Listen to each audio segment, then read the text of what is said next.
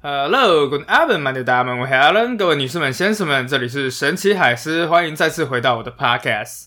在今天的故事开始之前，我想要先跟所有有在听我 Podcast 的高中生，尤其是高三学生说一声恭喜，学测终于考完了！不晓得大家考的怎么样呢？好啦，其实，在去年开始我就有在一些高中教书，所以也认识了一些高三的考生。在学测考的当天晚上，他就已经回到家，然后蒙着棉被大哭了。所以希望其他现在正在听的高中生们状况有比他好一点。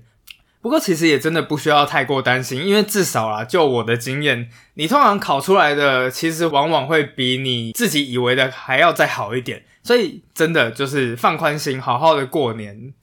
好的，那闲话不多说，就开始我们今天的故事吧。今天的主题要讲什么东西呢？经过了神圣的思考之后，我决定要讲的东西叫时尚。好了，这听起来就是很没有说服力。首先，还是讲时尚本身就是一件很奇怪的事情，而且另外一个就是时装、时尚这些事情跟历史到底有什么一些什么关系啊？就好知道一些历史的故事或者典故，到底对于你的穿搭或者是你的穿着有什么加分项吗？哎，我原本也以为说，哦，好像还好，反正穿的好看这一件事情是在时装里面，当然就是最重要的。可是后来有一些实际的案例，才让我发现，哇，原来历史对于一些穿搭或者什么真的是有帮助的。比方说，有一次有一个小弟弟，一个大学生，他问了我一个问题，说，哎，现在每一天如果你要看时间的话，你把手机拿起来，你就可以看了。那既然这个样子，手表还有存在的必要吗？我那时候第一个反应就是哦，关于这个问题，我可以从手表的源头开始回答你，因为大家都知道，在手表之前，大家其实都是用怀表嘛，也就是从口袋里面掏出来看一下时间，然后再把它放回去口袋这个样子。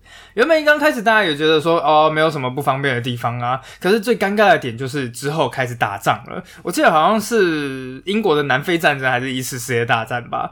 反正就是在战争的时候，人们觉得怀表实在是太不方便了，因此就有人突然想到一个好主意，于是就把怀表然后绑了一条带子，然后就绑在手上这样子，这就是最初手表的雏形。所以手表诞生之初就是让人家不要从口袋里面掏东西看时间，所以手表还是一个非常有需求的啊。当时那个大学生就整个傻眼，然后说：“我可能会想到有很多种可能性，为什么要买手表？”但从来都没有人从手表的源头跟我解释过这件事情，也就是这个样子。突然间让我开始发现，哎，用历史讲时尚，搞不好是一个不错的 idea。所以呢，接下来就开始了我时尚系列的第一篇啦。大家讲到时尚，第一个会想到的国家，当然就是法国。好了，也有人会想到意大利，反正不会是德国啦。而今天我们要讨论的呢，就是法式奢华的第一人，大家猜猜是谁？对，没错，就是太阳王路易十四，还有他的凡尔赛宫。大家知道吗？其实一刚开始，那个宫殿其实是路易十四打算建造，跟他的情妇一起游玩的。但是为什么这一座宫殿变成了整个法式王权的核心呢？接下来我们就一起来看一看吧。好，事情要追溯到距今三百五十年前的一六六一年，在这一年夏天，在整个法国宫廷里面，有一件事情非常的重要，那就是法国的首席财政大臣傅凯，他为了庆祝自己的城堡，有一个叫子爵堡竣工而举办的一场园游会。这位财政大臣呢，首先感到非常的兴奋，因为在今天的园游会里面，将有一位最重要的贵客临门，谁呢？二十二岁的法国国王路易十四，自从他的前任的首相这一位叫做马萨林的家伙去世之后，这位财政大臣就非常有希望成为整个政府的首脑，而如今真的只剩下一步之遥了。财政大臣非常的开心，因此他心想说，他一定要想办法施展出自己的浑身解数，把国王服侍的服服帖帖的。而这个时候，路易十四国王就带着他的弟弟，他的王太后就是妈妈，还有他的六千名随从。不过这个数字很有可能是过于高估了。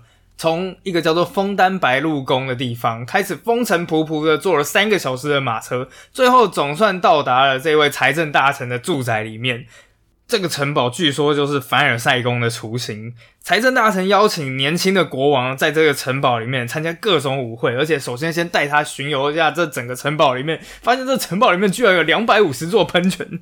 好，那当天晚上呢，财政大臣就在这古色古香的主建筑里面办了一场宴会。这整个宴会旁边呢，挂着一张亚历山大大帝的地毯，乐队演奏的旋律丝丝缕缕的传着过来，而切肉的人呢，则在空中挥舞着自己的肉刀。当然，那天晚上的菜色其实已经不不可考了。不过，根据后世的推想，这很有可能就是未来法国菜的雏形。然后无与伦比的酱汁，上好的蔬果塔，蔬菜炖肉、酥皮馅饼、蛋糕、饼干，还有一个就中文叫抹酱，但是其实法文叫 pate，我不太知道那是什么东西，我也没吃过。最重要的就是还有冰镇的葡萄酒。原本财政大臣还满心欢喜的心想说啊，我这样子努力的服侍国王，国王一定感到非常的开心吧。不过你想想，路易十四这个完全以自我为中心的国王，你觉得他会心里想什么？哇塞！我的财政大臣居然在我面前炫富啊！果然，这种有如帝王一般的排场，立刻惹恼了路易十四。林北现在，我都没有那么豪华的东西，你一个大臣居然敢这个样子！因此呢，他就吃完饭之后，原本预定是要留下来过夜的，但是他没有过夜，他直接提前离席。结果短短三个星期之后，早就已经被人家怀疑就是挪用公款的这个财政大臣，立刻就被逮捕。之后甚至被人家传说他被套上了一个铁面具，被关在一个监牢里面，永远不得放出来。不过这也就是一个都市传说啦。然而呢，就是在这一场宴会，让路易十四发现了一件非常重要的事情。把食衣住行这种日常的生活跟富丽堂皇相结合，就能打造出权力的光环。所以，其实从这个故事你就可以看得到，当时呢，路易十四的想法就是完全不准有任何人超越他。从小他就要完全超越一切，霸占一切，不管是华丽的皇宫、富丽堂皇的食物，甚至到最后连他弟弟的老婆都不放过。这种人格到底是哪里来的？接下来我们就要从他出生时开始说起了。事实上，这一切都跟路易十四的老妈，一个叫做安妮王后的人有关。事情要从他刚出生之前，那个时候呢，路易的老妈叫安妮王后，她正在待产中度过她的三十七岁生日。事实上，就算在现在这个年龄，也算是某种程度的高龄产妇。而在那个时代的法国，更是不得了，这年纪基本上都可以当祖母了。因此，这个肚子里的孩子很有可能就是安妮王后最后的希望。在这段时间真的太久了，在经过漫长二十多年的等待，想当年她与自己的丈夫路易十三结婚时，她才年仅十四岁。那时候怎么样都心想说，我一定会生出王子啊！而且老娘也不是不漂亮。根据当事人的说法，王后有一头浓密的栗子色秀发，在秀发之下透露着雪白的景象。而绿色的眼珠则闪着动人的光芒，但最迷人的其实是王后的双手，如此细嫩，如此雪白，简直就是为了握着权杖而生的。但是呢，女生长得再漂亮都没有用，因为最尴尬的点是，自己的丈夫路易十三他尬意的是男生呐。啊长久以来呢，其实路易十三就一直都对一个比他大二十三岁的宠臣，一个叫做吕恩斯公爵，有着有着狂热的依恋。根据当时都市传说，甚至就是这个他的宠臣背着当年年纪还小、哭哭啼啼的路易十三，然后把他背去新娘的房间，完成夫妻的义务。时光飞逝，岁月如梭，就这样子过了二十多年。夫妻还是一个小孩都没有，而就在这暗无天日的日子里面，夫妻俩终于看见了一丝希望的曙光。有一天，一名修道士很兴奋的跑来跟王后讲说：“王后，我知道怎么样让你生孩子了。原来有一天呢，我在巴黎的一座修道院里面，我看见圣母玛利亚显灵。接下来，玛利亚要我来通知你说，你们夫妻俩只要在某三间教堂进行特地的祷告，很快就可以有小孩了啊。”王后一听，哇，有这等好事，马上就拉着她自己的丈夫路易十三，然后开始先到巴黎的圣母院，再到另外一间比较远的地方，然后最远好像有到意大利的。套一句我们可以理解的，大概就是某三间祝生娘娘庙这个样子。果然，皇天不负苦心人，最后真的就出现了怀孕的好消息啊！终于到最后，在众人的围观之中。对，是的，为了避免狸猫换太子，所以法国王后产子是一件公开的行为。路易十三终于兴奋的大喊出来：“男生是男生，我们有个王太子了！”当时整个法国宫廷欢声雷动，而对于当时的安妮王后来讲，这又是最重要的一件事情。因为如果她没有生出子嗣的话，在丈夫过世之后，她又很有可能就会被送回娘家，或者送去修道院什么之类的。因此呢，这个小婴儿诞生，等于是保住了她的地位。也难怪到最后，她深深的认为这个路易就是上帝的礼物。后来，王后在这个儿子这个小小的路易身上找到了她从来都没有在丈夫身上找到的情感寄托。从此以后，她日日夜夜都跟儿子腻在一起。而当两年之后，路易有一个小小的弟弟叫做菲利普诞生了之后，那就显得暗淡了许多。为什么呢？因为路易的诞生就是哇，终于法国有王太子了。那弟弟的出生顶多就是哦一个再保险而已。所以在母后的心中，哥哥路易始终才是他心中的王，永远的王，唯一的王。好，随着时间经过，这个哥哥路易也和母后的关系越来越好，他们天天都在一起吃饭。安妮王后呢，食欲非常的好，她非常的喜欢吃来自西班牙的巧克力啊，各式的什么肉汤、香肠。肉排，还有一种叫做欧拉的浓郁西班牙炖菜，甚至还会在王后豪华的以蓝金色为基底的大理石浴室里面一起洗澡。这其实听起来好像是蛮正常的，不过问题是对待弟弟的方法呢就完全不一样了。也不是说母后不爱他，而是用另一种方式来爱他，在。当时法国在经历过太多大贵族啊、教廷的势力之后，他们真的一直都努力打造一个君权至上的国家。而在君主制的正中心，当然就是君主本人，甚至连国王的弟弟都不能危及到国王。因此呢，整个王室上下其实从某种程度上面对弟弟菲利普是提防的。有一次，宫廷的人一个官员，然后就把菲利普的家庭教师叫过来，莫名其妙的就骂了他一顿。那个时候，家庭教师：“我到底做错了什么事情？为什么要把我骂一顿？”到最后呢，宫廷居然讲说：“菲利普的学业成绩实在是太好了。”家庭教师傻住了。不是本来就应该要教的好吗？万万没有想到，宫廷的人居然就讲：想想你现在正在把国王的弟弟变成一个聪明的人，如果他变得比国王更有学问，他要怎么样服从自己的国王呢？因此，马上命令老师停止上课，放菲利普王子出去玩。也就因此，菲利普一辈子的学业成绩其实都大有问题。这也就是为什么他没有留下太多回忆录的原因。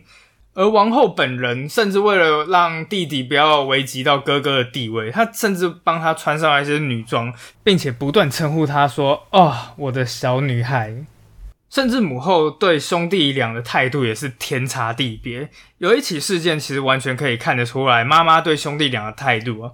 哦，首先先说，在哥哥大概五岁、弟弟三岁的时候，他爸爸路易十三就领便当了。在大概弟弟七岁的时候吧，那个时候他生了一场病，可能是麻疹，不确定。不过呢，就是母亲在看到自己生病后，通常啦，怎么样也都会关怀备至，然后就是待在床的旁边，或者是这样子反映担忧啊，照顾他这样子。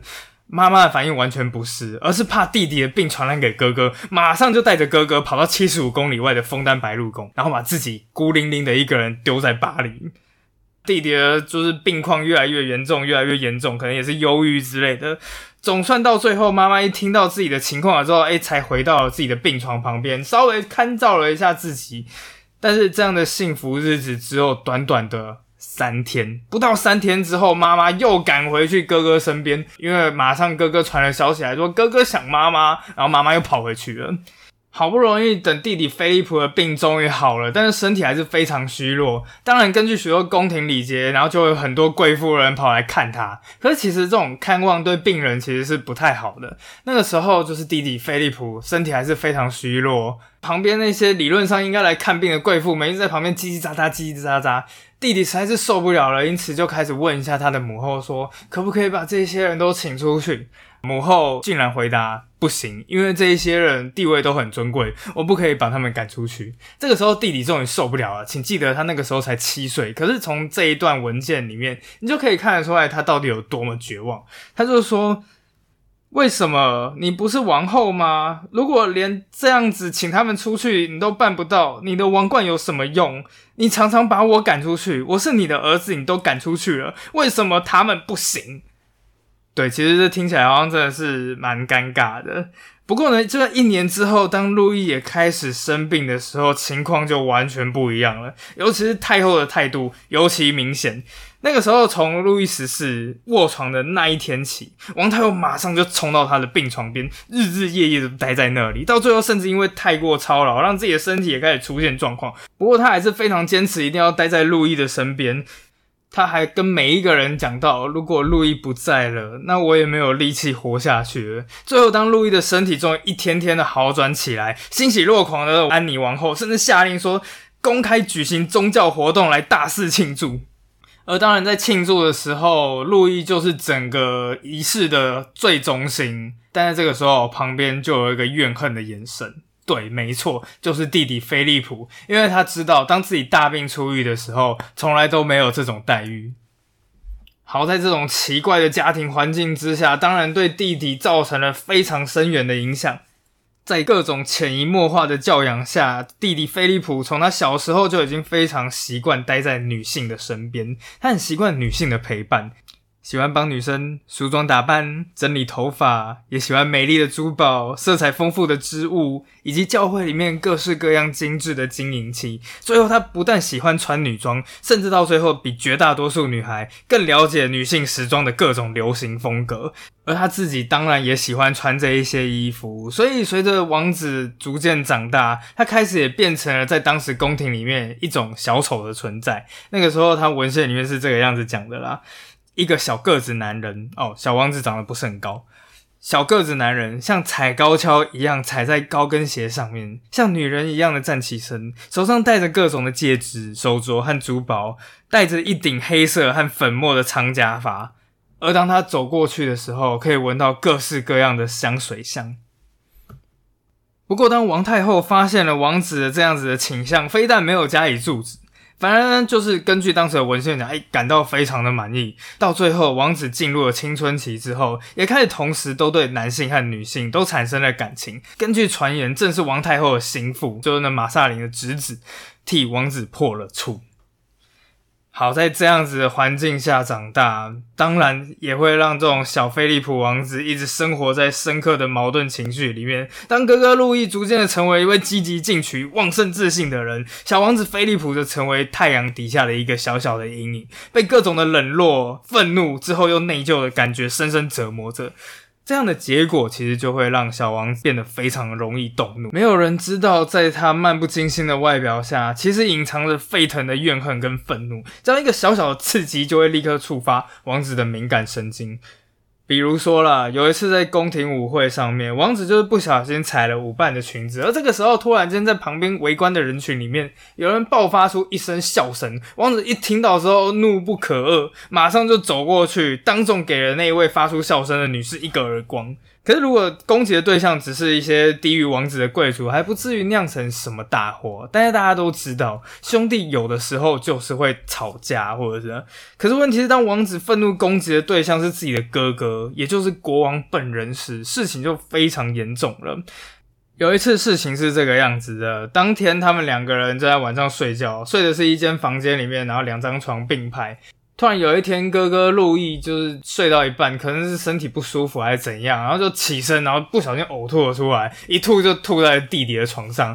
那当然了，弟弟马上也惊醒，跟着一看到自己的床上长这个样子，也看到旁边就是正在吐的很开心的国王，他马上也做了一件很正常的小孩子会做的事情，就是挖挖自己的喉咙，然后也跟着这样吐在国王的床上。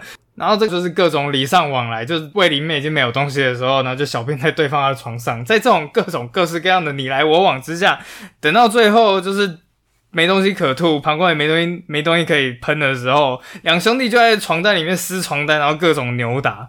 原本这只是一个普通的那种家庭的小纠纷，但是问题是，当两个是一个是王子，一个是国王的时候，这惊动了整个宫廷。之后，菲利普被狠狠的惩罚了一顿。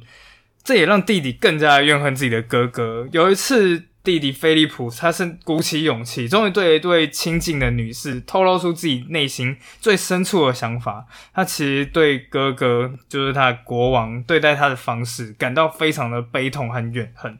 这自然是没有办法帮助两兄弟的感情。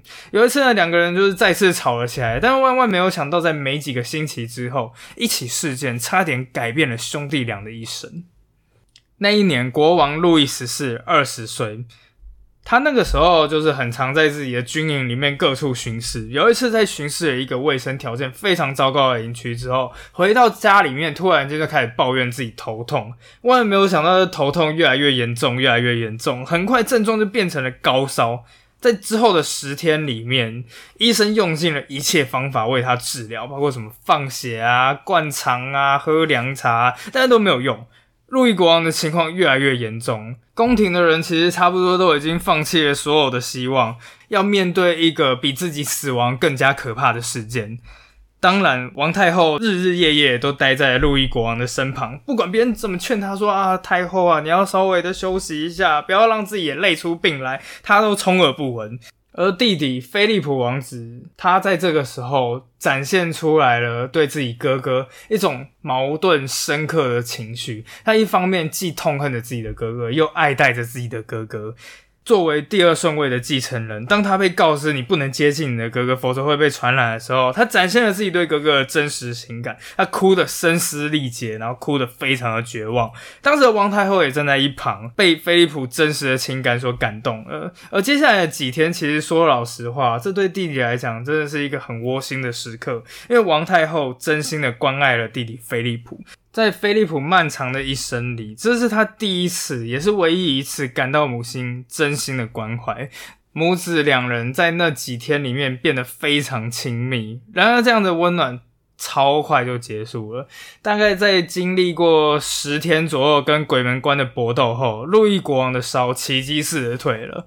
而之后，太后再次冷落了弟弟菲利普。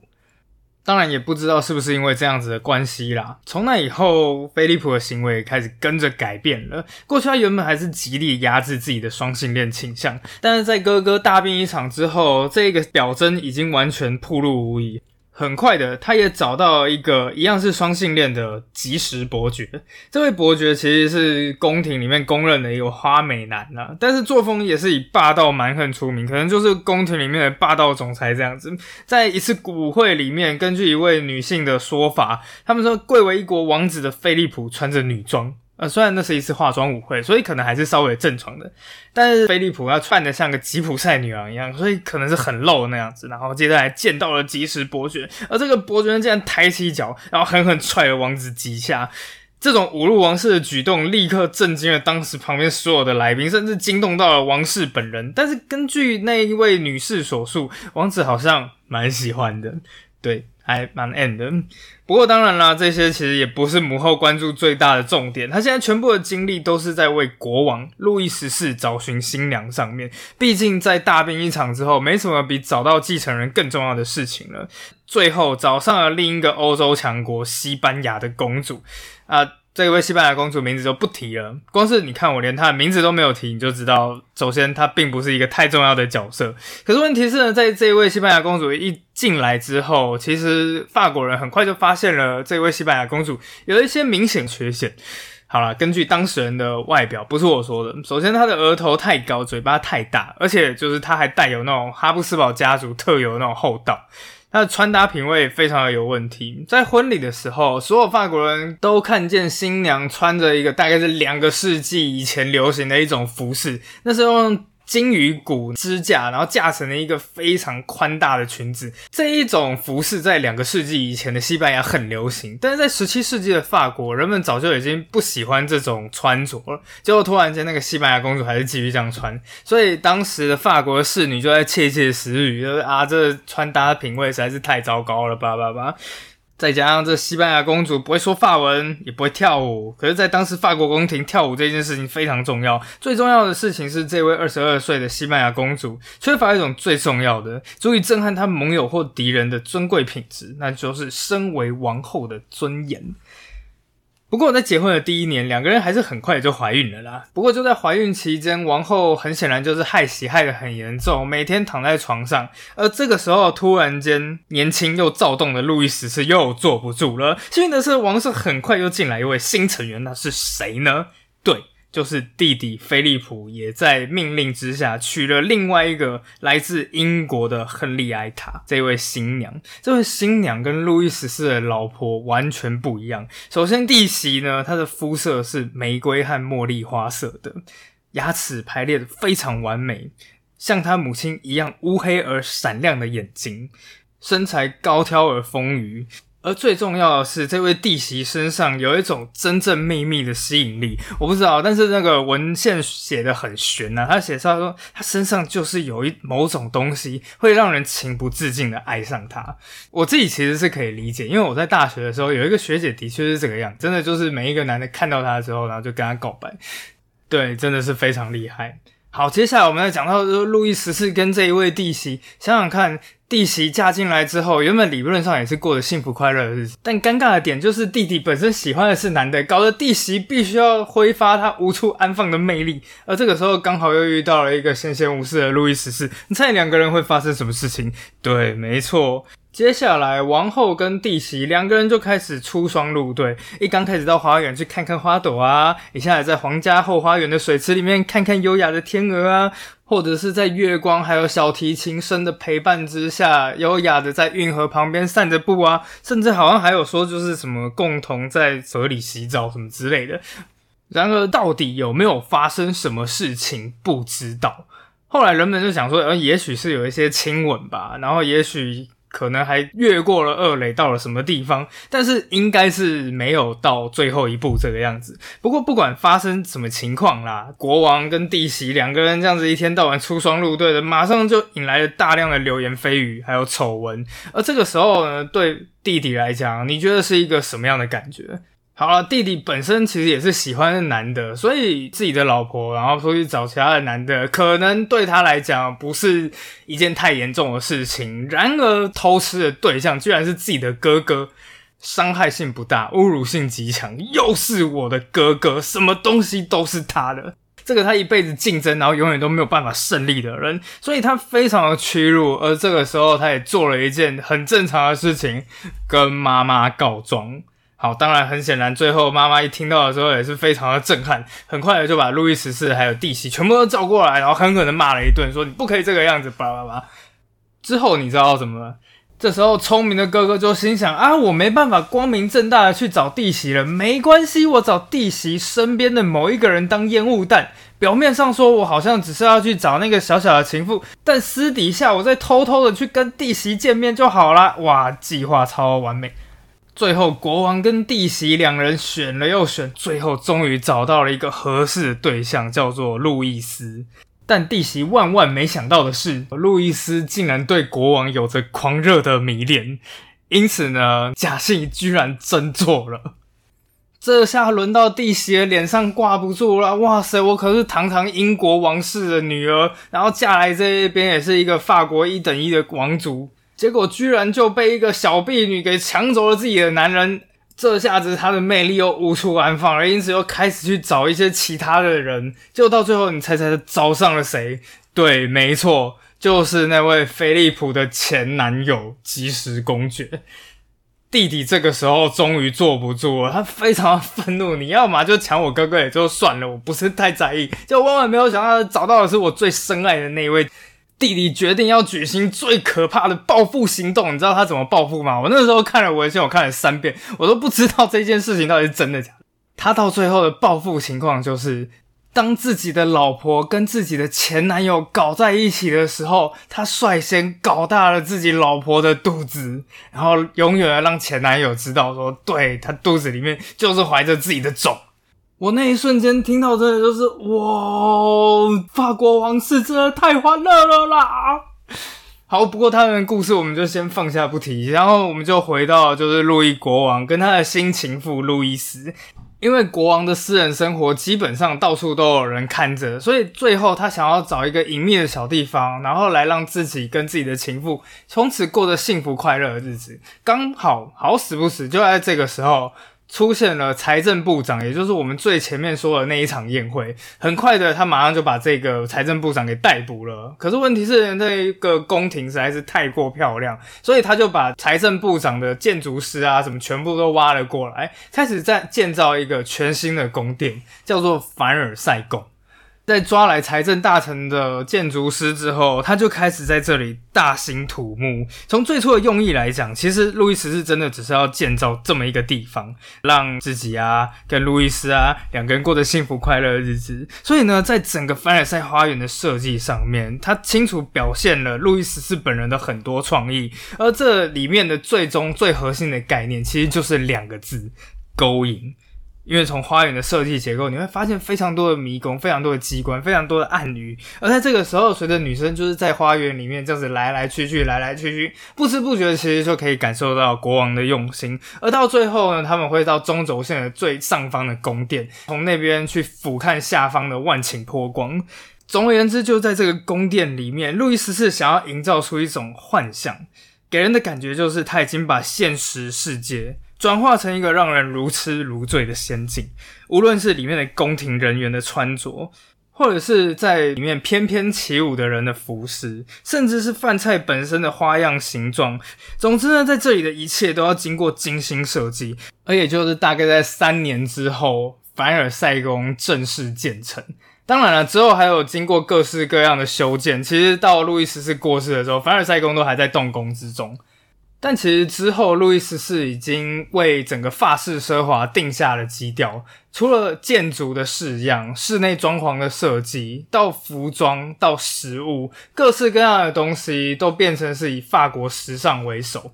之后，整个欧洲都开始到处新建了类似法式的巴洛克宫殿，而整个宫廷最受欢迎的菜系就是法国菜。那法国菜其实不是普通法国人吃的东西。百分之九十五的法国人其实都没有吃过法国菜。所谓的法国菜其实是法国宫廷菜，可能就是因为传到其他宫廷的时候，人家说哦，这个是从法国宫廷来的，然后因此就简称叫法国菜。但其实当然就是它不是法国的民间食物就是了。衣着呢也是开始就是绣的金线，用各式各样华丽的刺绣。